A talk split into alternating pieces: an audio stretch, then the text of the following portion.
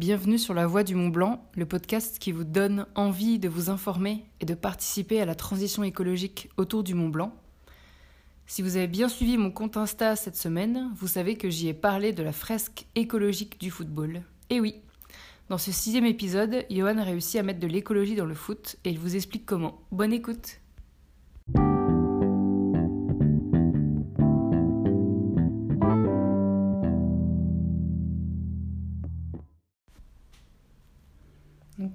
Bienvenue sur la voie du Mont Blanc.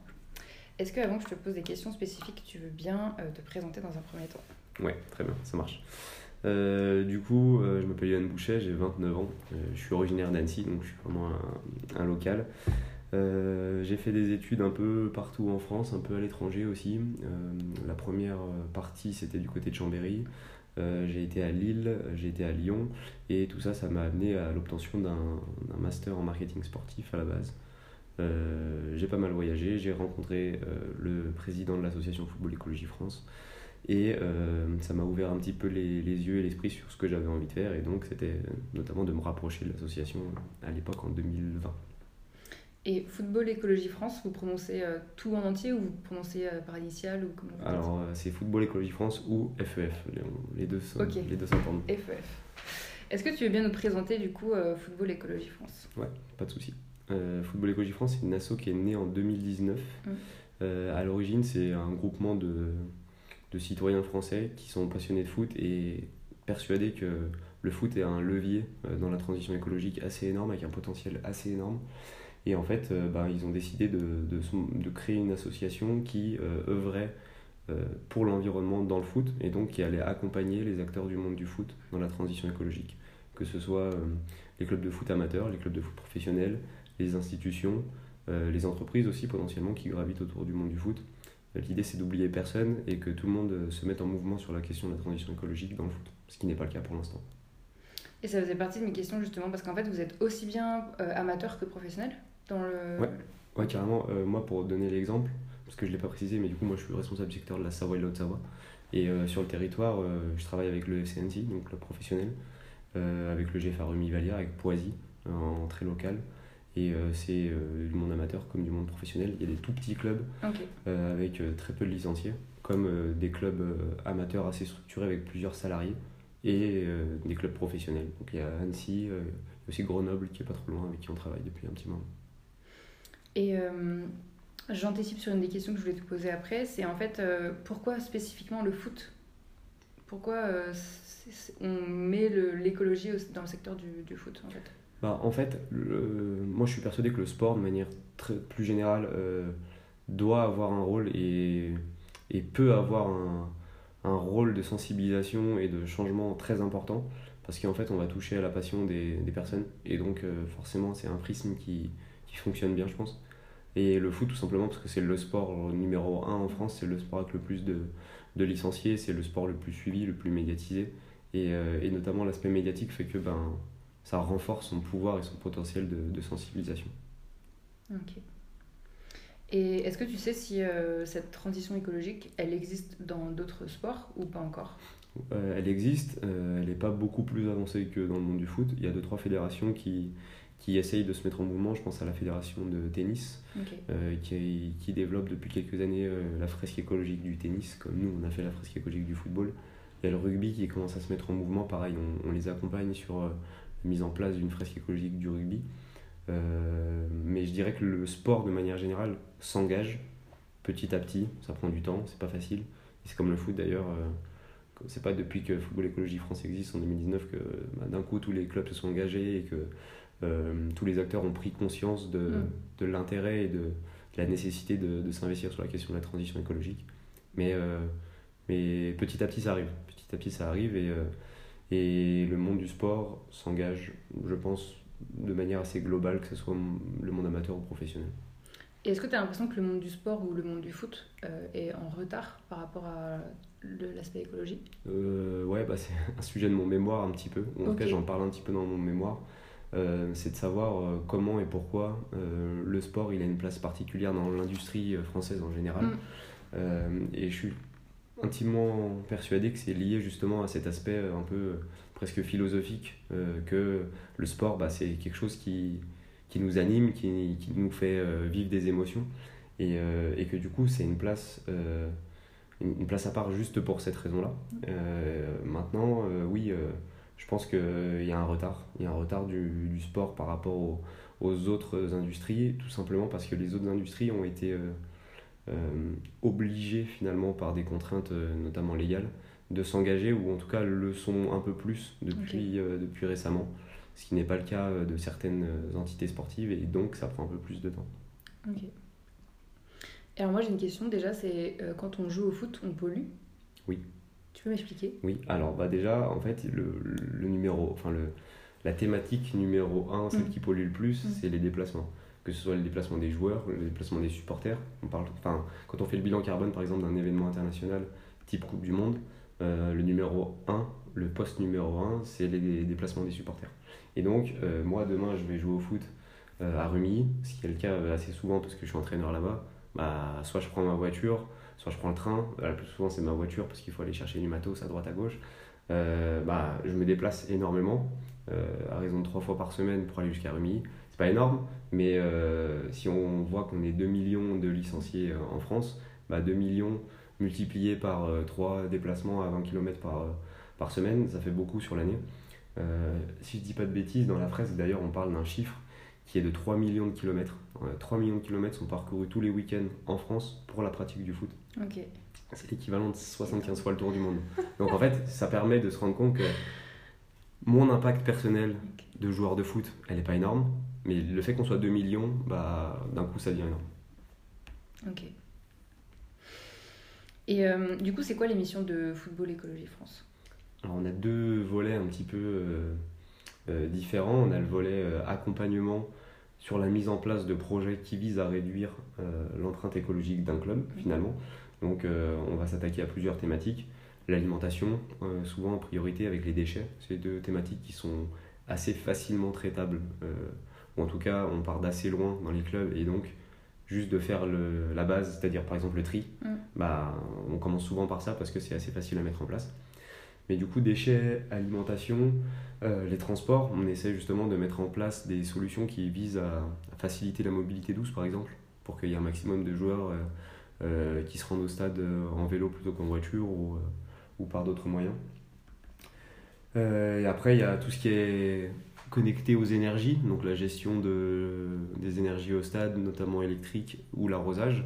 là, pour le coup, on se rapproche des collectivités puisque c'est elles qui sont propriétaires des infrastructures et on essaye de travailler avec elles pour trouver des solutions pour réduire un petit peu les consommations. Donc là, il y a double enjeu économique et écologique. Euh, on travaille aussi sur la biodiversité, on a planté quelques arbres euh, derrière, euh, derrière des tribunes de certains stades. L'idée c'est aussi de, de, reconnecter finalement les, acteurs du monde du foot avec la, avec la nature mm. pour donner du sens de pourquoi on protège la nature. Et la plantation d'arbres, l'installation de ruchers ou de potagers, bah, c'est une façon très directe de le faire. Et puis, donc ça c'est le premier volet un petit peu où on va mettre en place des actions. Et le deuxième volet, c'est plutôt la sensibilisation. Donc là, on a développé plusieurs outils qui nous permettent de sensibiliser euh, de manière assez efficace et assez ludique euh, les acteurs du monde du foot, parce que on rencontre un public qui est souvent éloigné de la thématique. Mm. Euh, c'est d'ailleurs pour ça que les collectivités en principe nous aiment bien. C'est qu'on arrive à toucher un public qui soit est très peu conscient des enjeux environnementaux, euh, soit qui n'en a jamais entendu parler du tout. Et du coup, euh, grâce à nos outils qui sont spécialisés foot, on arrive à faire passer des messages de manière un peu plus ludique, un peu plus sympa, et euh, les gens sont un peu plus réceptifs. Donc, pour donner un exemple, notre outil phare, c'est la fresque écologique du football, donc très s'inspirer de la fresque du climat, même si dans le contenu, pas grand chose à voir. En fait, ça, se déroule comme pour, un match de foot. Donc, on, fait deux équipes avec les participants. Elles s'affrontent comme dans un match de foot. Il y a des buts à marquer. Euh, il y a une équipe qui gagne, etc. Et en fait, c'est un jeu qui dure une heure et demie, deux heures et qui permet de comprendre euh, les différents enjeux et les différents impacts du foot sur l'environnement. Et une fois que c'est fait, et c'est là aussi que c'est assez sympa, la, la, dernière partie du jeu, c'est une partie où pendant un quart d'heure, 20 minutes, 25 si on a un peu plus de temps, les participants ensemble doivent trouver des solutions concrètes à mettre en place pour leur club ou pour eux-mêmes, pour bah, réduire justement l'impact environnemental. Et en fait, ça, ça va permettre non seulement de ne pas repartir dépressif de la fresque parce qu'on a appris des choses terribles, mais en plus, ça va donner des clés d'action concrètes. Et souvent, c'est de ça qu'on part pour euh, définir le premier plan d'action du club et de se dire ok bon bah là euh, on a vu que nous au club on faisait pas le tri des déchets. Bah ça c'est un truc qu'on fera la première année. On va organiser des ramassages de déchets avec les jeunes.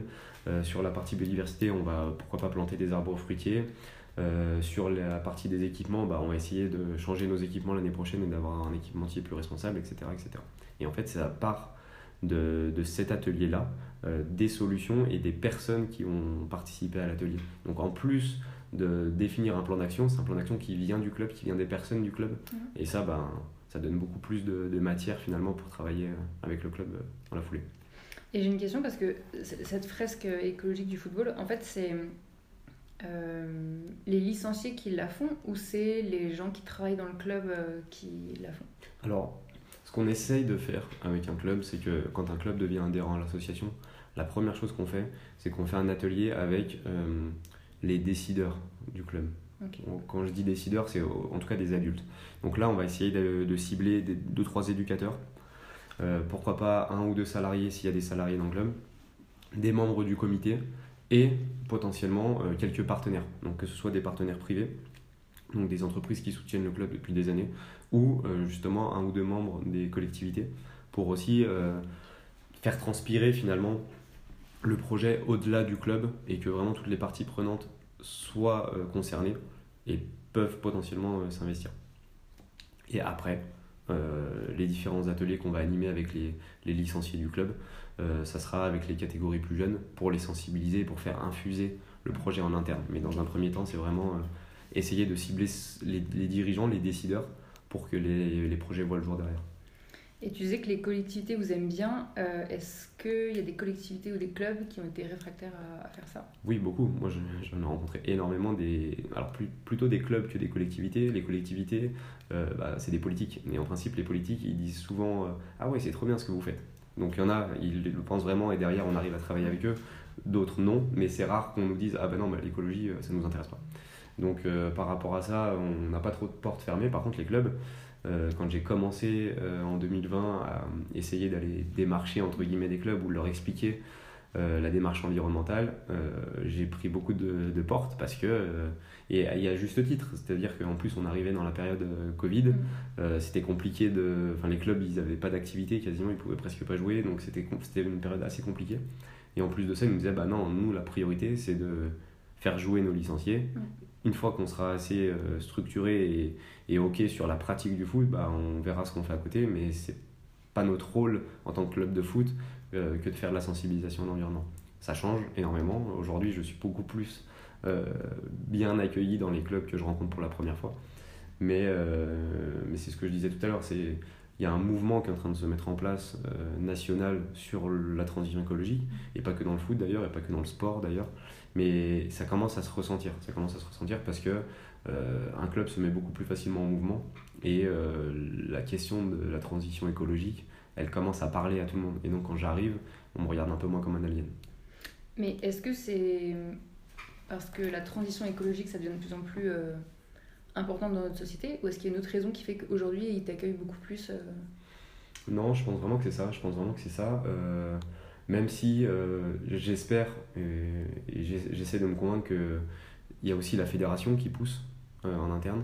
Euh, donc la Fédération française de football qui euh, commence à se structurer sur le volet RSE, qui depuis des années pousse les clubs à s'engager, notamment à travers des labels, sur plusieurs thématiques. mais plutôt des thématiques liées à l'égalité de hommes-femmes sur la pratique, plutôt liées au racisme, plutôt liées aux enjeux sociaux. Il n'y a pas encore le volet environnemental en tant que tel dans les labels, mais j'ai bon espoir que ça arrive et que du coup ça pousse aussi de l'intérieur euh, les clubs à s'engager. Ok. Je vais revenir sur un, un, élément que tu avais dit tout à l'heure. Tu parlais de l'alimentation. Euh, ça, c'est quoi? C'est quoi votre rôle euh, dans l'alimentation? Bah, L'alimentation, c'est ça aussi qui est intéressant avec le sport, c'est qu'il y a plusieurs intérêts finalement pour un club d'engager une démarche écologique au niveau de l'alimentation. Parce que l'écologie au niveau de l'alimentation, ça va être manger plus responsable, manger local, manger bio, manger de saison. Et en fait, bah, local, bio, de saison, si tous les jeunes et les moins jeunes d'ailleurs dans les clubs mangent ce type d'alimentation, bah, la performance sportive, elle est meilleure. Et du coup, euh, bah, il y a double intérêt. Et donc, on essaye là petit à petit de travailler avec les clubs que j'accompagne sur euh, euh, bah, réfléchir à des menus plus adaptés. Parce qu'aujourd'hui, dans 90% des clubs de foot, après les plateaux des gamins qui ont 10 ans ou de ceux qui ont 15, c'est un pitch et un verre de coca. Et ça, c'est ni bien pour l'environnement, ni bien pour la pratique sportive, ni bien pour la santé d'ailleurs, parce que oui, j'ai dit euh, euh, écologie et, euh, et, pratique sportive, mais il y a la santé aussi derrière. Il y a des enjeux sanitaires qui sont assez importants sur la nutrition. Et du coup, c'est pour ça aussi que la thématique alimentaire, elle est un peu touchy des fois, quand on, aborde le sujet du véganisme ou du, des, végétariens. mais par contre, de plus en plus sont réceptifs quand même, et de plus en plus de jeunes aussi quand on leur présente et qu'on leur explique que bah, la viande, ça a un impact euh, environnemental assez important, euh, ils disent qu'ils le savent, qu'ils font attention. moi, quand j'avais 10 ans, clairement, c'était pas le cas. Hmm. Ok. Et depuis l'antenne de d'Annecy, en fait, vous intervenez après dans, dans quelle ville Alors moi, mon territoire, c'est vraiment Savoie-Haute-Savoie. Maintenant, par manque de d'effectifs, je suis amené à travailler un petit peu sur Grenoble aussi. Euh, parce qu'on se partage plus ou moins l'Isère avec euh, euh, mon collègue qui est responsable de l'antenne de Lyon. Et puis j'ai aussi une petite casquette développement en Suisse où je vais essayer de développer l'activité de l'association sur le territoire de Genève, donc le canton de Genève dans un premier temps, voir si ça accroche, voir comment les, les Suisses sont réceptifs. Mais c'est vraiment en gros l'axe Grenoble-Genève. quoi. Et en fait, ça a été développé en France, mais c'est en train de se développer euh, au niveau européen Alors, euh, oui et non. On a, créé Football Écologie France, donc on se cantonne au territoire français, même si euh, on a une antenne, par exemple, en Belgique, une antenne au Canada, une antenne au Japon, je crois. Mais l'idée, c'était vraiment de se dire, ok, déjà, on se concentre sur la France, on développe un modèle français, on voit comment on y arrive, et puis on va peut-être avoir des opportunités pour agir au niveau européen ou international. Ça commence à être le cas. Euh, on, sera, on, on, fait partie de. Euh, comment s'appelle? Common Goals, je crois. C'est une initiative de, de l'Europe sur euh, l'engagement du sport dans, dans l'environnement. Et on fait partie de cette démarche-là et on a bon espoir que notre fresque, par exemple, soit un jour traduite, et, notamment en anglais et en espagnol, et déployée dans toute l'Europe pour engager l'ensemble du foot européen. Mais c'est encore embryonnaire comme, euh, comme statut. Est-ce que tu penses que les plus grands clubs euh, de France professionnels, ils vont avoir accès justement à cet outil euh, notamment? Bah, On espère. En tout cas, nous, on, a vraiment pour ambition de travailler avec tout le monde et de travailler avec le monde professionnel, de travailler avec les grands clubs professionnels, avec les grands athlètes professionnels. Non seulement ça nous permettrait de gagner en visibilité, en notoriété, mais surtout ça donnerait un vrai poids à la démarche et une vraie logique de ok bon bah si demain euh, le PSG ou, euh, ou l'OL euh, s'engage dans une démarche environnementale en parle et qu'il y a des joueurs qui prennent la parole bah ça peut être que bénéfique pour nous c'est clair. Par exemple si on reprend l'exemple de, de, Mbappé et, Galtier je sais pas si tu avais suivi le, le, scandale médiatique qui s'avait fait à l'époque mais plutôt que de dire bah on a aller en char à voile à Nantes si vraiment ils avaient pris le message dans l'autre sens et ils avaient fait comprendre que ben, les enjeux environnementaux c'était important et que malgré les contraintes, ils essayaient de faire le, maximum. Euh, et ben ça aurait peut-être donné un message différent et tous les jeunes qui suivent euh, le PSG, tous les jeunes qui suivent Mbappé, ben, ils se seraient dit ben, moi aussi qu'est-ce que je peux faire pour l'environnement? Et c'est un petit peu vers ça qu'on essaye de tendre aussi, on a un programme ambassadeur, on essaye de recruter des joueurs qui sont euh, qui sont euh, engagés et déterminés euh, pour faire bouger les choses. Donc on en a quelques-uns, mais c'est plutôt des joueurs qui jouent en Ligue 2 ou en National pour l'instant. On n'a pas de grandes vedettes qui permettraient de, de, faire rayonner un petit peu le message au niveau international. Mais ça va venir. On a bon espoir. Ouais, ah bon espoir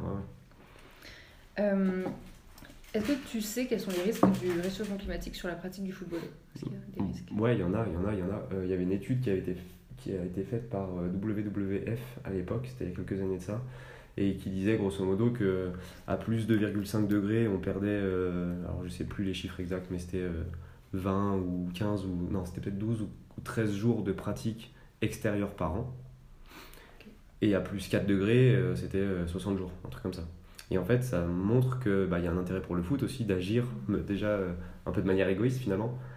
moi, j'ai des exemples très concrets où on a dû annuler des entraînements à cause des conditions climatiques. De la canicule, Il y a eu la canicule, euh, canicule l'été qui a repoussé le démarrage des entraînements chez les jeunes parce que les terrains, euh, interdiction d'arrosage, parce qu'on était en, mm. souffrance euh, au niveau de, de l'eau, interdiction d'arroser, donc terrain en situation de stress hydrique, donc impossible de les maltraiter parce que si on les utilise et qu'on ne peut pas les arroser derrière en plein été, ben, ils peuvent être out pendant quelques temps inutilisable. Donc on avait décalé le début des entraînements.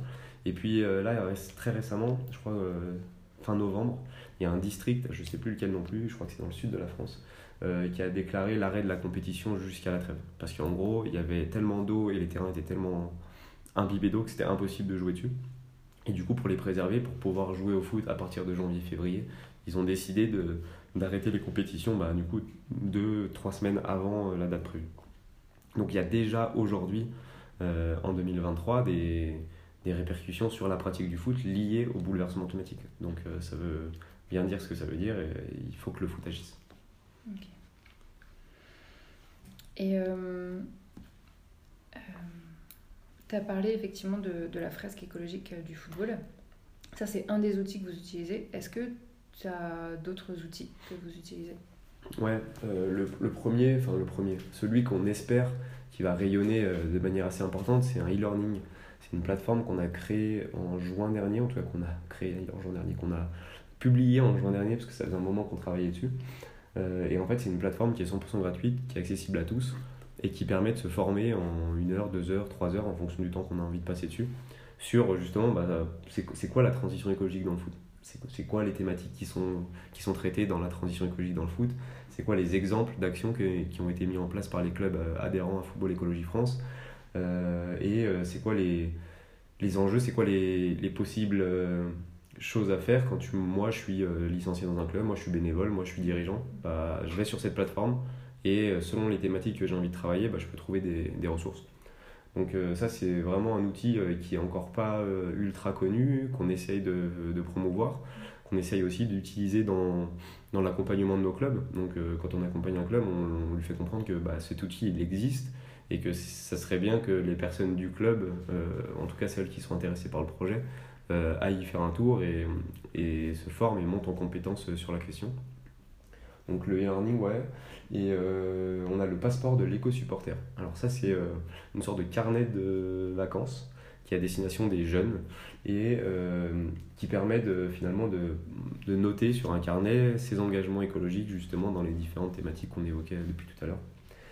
Et on, on, leur donne ce carnet, on leur explique comment il fonctionne et c'est un carnet qui se remplit finalement au fur et à mesure sur 3, 6, 8 mois, sur une saison complète.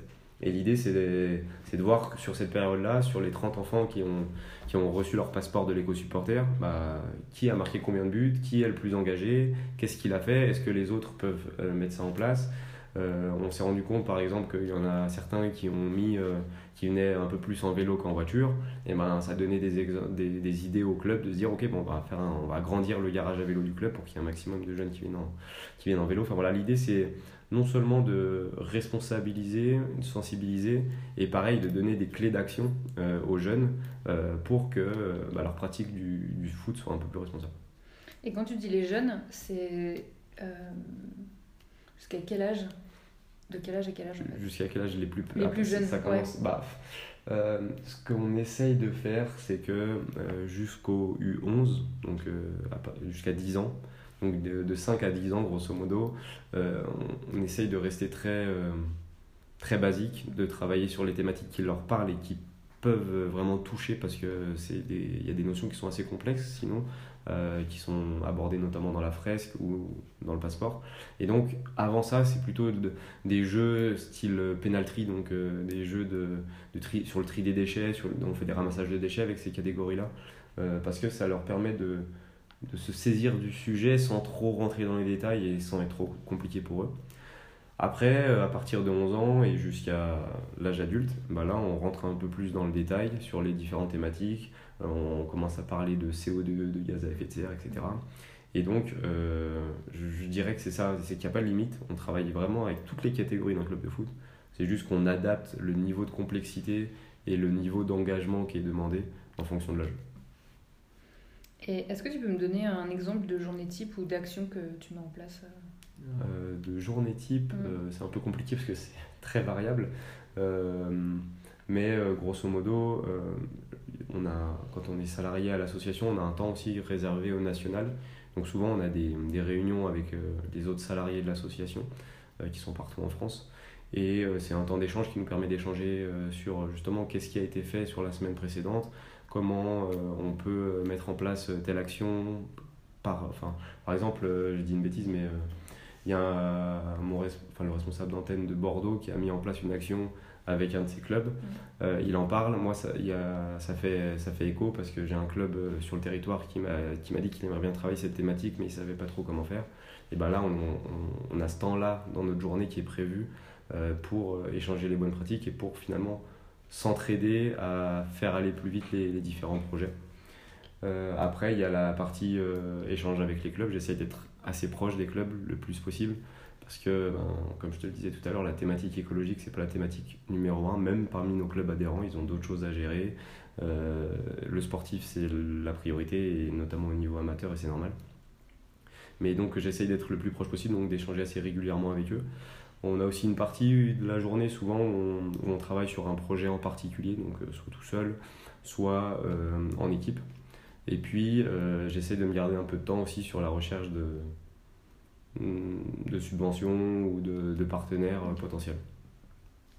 Et les diagnostics des clubs, c'était ce dont tu me parlais plus tôt ou c'est autre chose? Alors, le diagnostic écologique du club, c'est un autre outil qu'on fait. mais, euh, mais ça, c'est un outil qui est plutôt réservé, euh, pas au monde professionnel, mais en tout cas aux, clubs les plus développés. Mmh. Et, et, puis surtout, c'est un outil qui est qu'on utilise une fois que le club a commencé une démarche, une fois que tout le monde au sein du club a vraiment compris pourquoi ils s'engageaient dans la transition écologique. Et là, ça va nous permettre de faire un vrai état des lieux euh, qui s'apparente presque à un bilan carbone finalement.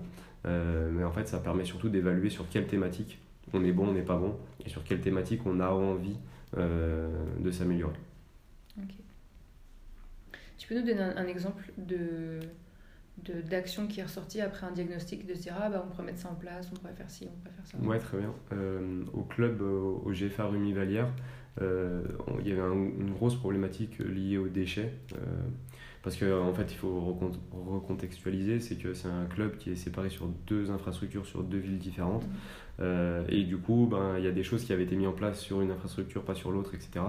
Et il y avait pas mal de problèmes liés aux déchets autour du stade, la gestion des déchets en interne, donc à la buvette, qui était, le tri n'était pas fait, etc.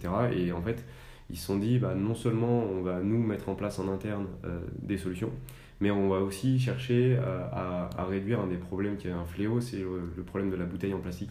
Donc il y avait des bouteilles en plastique après les entraînements un peu partout euh, autour des stades, et d'ailleurs que ce soit après les séances d'entraînement des plus petits ou des plus grands, c'était pareil. Et du coup le club a décidé de lancer un projet sur la fourniture de gourdes à tous les, tous les licenciés du club. Donc ils ont activé un, partenaire euh, qui a financé les gourdes. Et euh, aujourd'hui, tous les licenciés du club ont une gourde, ce qui leur permet bah, de ne pas venir avec une bouteille en plastique et donc de ne pas laisser traîner une bouteille en plastique à la fin de l'entraînement. Top. Et euh, j'avais une question, c'est pour faire la fresque écologique du football, en fait, est-ce qu'il faut forcément jouer au football? Non, pas du tout. Non, non, non, du tout. Euh, on l'anime euh, assez régulièrement avec euh, d'autres entités que des clubs de foot.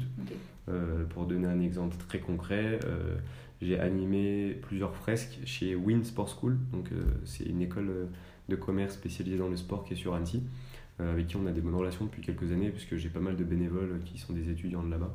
Et cette année, j'ai fait, j'ai fait l'atelier de la fresque avec eux. Et donc, dans la classe, il y avait, je sais pas, peut-être 10% qui étaient un peu fans de foot ou qui faisaient du foot ou qui étaient éducateurs au foot. Et tout le reste, qui venait de, de mondes sportifs complètement différents. Mais euh, la fraise du foot, même si elle est spécialisée foot, euh, elle permet de comprendre des trucs qui sont transposables dans d'autres sports. Et, et, du coup, qui elle reste intéressante même pour, pour des personnes qui ne s'intéressent pas forcément au foot. Ok. Est-ce que vous avez besoin de dons ou de bénévoles pour l'assaut? Ouais, oui, bien sûr. là, en plus, on a une grosse, un gros enjeu avec les Jeux Olympiques 2024. Mm. En fait, on va animer des ateliers de la fresque euh, un peu partout en France sur les villes euh, qui euh, hébergent des matchs de foot masculin et féminin pendant les Jeux Olympiques. Donc grosse visibilité, gros enjeux, mais aussi gros besoin de bénévoles notamment. Donc là, on est, on est en train de mettre en place une stratégie pour recruter des bénévoles, pour être assez nombreux, pour pouvoir assumer finalement notre positionnement sur, sur les différentes villes en France. Euh, et puis au niveau des dons, bah, c'est pareil, euh, on, est, on est une association, et donc comme toute association, on a des besoins de financement. On essaye de faire en sorte euh, d'être le moins demandeur pour nos clubs adhérents, que nos interventions soient le moins cher possible, que les actions qu'on met en place ne coûtent pas d'argent au club, mais pour ça, bah, il nous faut des financements, on a besoin d'argent. Euh, pour continuer à se développer et à, grandir et à faire augmenter notre impact, on a, on a besoin de, se structurer, besoin de se du coup de se faire financer. Donc euh, que ce soit des subventions, euh, des appels à projets, des demandes de partenariat avec des entreprises ou des dons, on a besoin d'argent. Et quand tu parles d'entreprise, je t'ai pas posé la question tout à l'heure, mais c'est parce qu'on a, j'ai beaucoup focalisé sur les, clubs. En fait, quand vous intervenez en entreprise, c'est quoi le lien avec le foot? Alors, euh, souvent, quand on intervient en entreprise, c'est des entreprises qui sont déjà euh, liées de près ou de loin au foot. Euh, par exemple, on a fait des fresques avec Orange au stade Vélodrome cet été. parce que Orange est un acteur économique assez engagé sur le foot. Ils ont plein de clubs partenaires un peu partout et ils s'intéressent au foot. après, à côté de ça, pour donner un autre exemple un peu différent, il y a une entreprise sur Annecy là, qui s'appelle Mobilis, et en fait, euh, ils nous ont découvert sur la plateforme euh, Vendredi, qui est une plateforme qui permet euh, finalement aux, salariés d'une entreprise de faire du bénévolat, de s'engager pour des associations. Et du coup, là, il y a quelques temps de ça, je dirais il y a un mois, un mois et demi, j'étais en animation de la fresque et il y a des, salariés de Mobilis qui sont venus avec moi pour animer la fresque dans un club. Et du coup, bah, il y a des personnes dans les entreprises qui sont très fans de foot mm, et qui sont un petit peu sensibles, un peu engagés, et ben c'est des personnes qui peuvent donner un coup de main de temps en temps euh, pour, euh, pour l'association. Top. Et euh, où est-ce qu'on peut retrouver en fait l'asso? Est-ce que c'est en, étant à Annecy? Est-ce qu'il y a un site internet? Est-ce que c'est les réseaux? Est-ce que bah, Aujourd'hui, on essaie d'être présent un peu partout. alors, on a un site internet euh, on a une plateforme sur les réseaux sociaux euh, un peu partout. Euh, je crois qu'on a une chaîne YouTube, on a un compte LinkedIn, on a un compte Facebook, on a un compte Instagram, on a un compte Twitter. Donc, mis à part TikTok, je crois qu'on est quasiment partout. et voilà. Super. Est-ce qu'il y avait autre chose que tu souhaitais ajouter ou pour toi c'était bon? Hmm, Non, bah écoute, je pense qu'on a fait le Top. Bah, merci beaucoup pour tes réponses. au plaisir, merci à toi. J'espère que cet épisode vous a inspiré.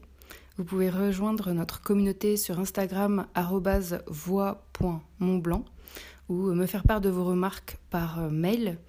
Donc c'est voix.montblanc@ecomail.fr et vous pouvez aussi regarder les notes que je mets en bas de chaque épisode euh, pour pouvoir retrouver toutes les infos des invités. À bientôt. thank you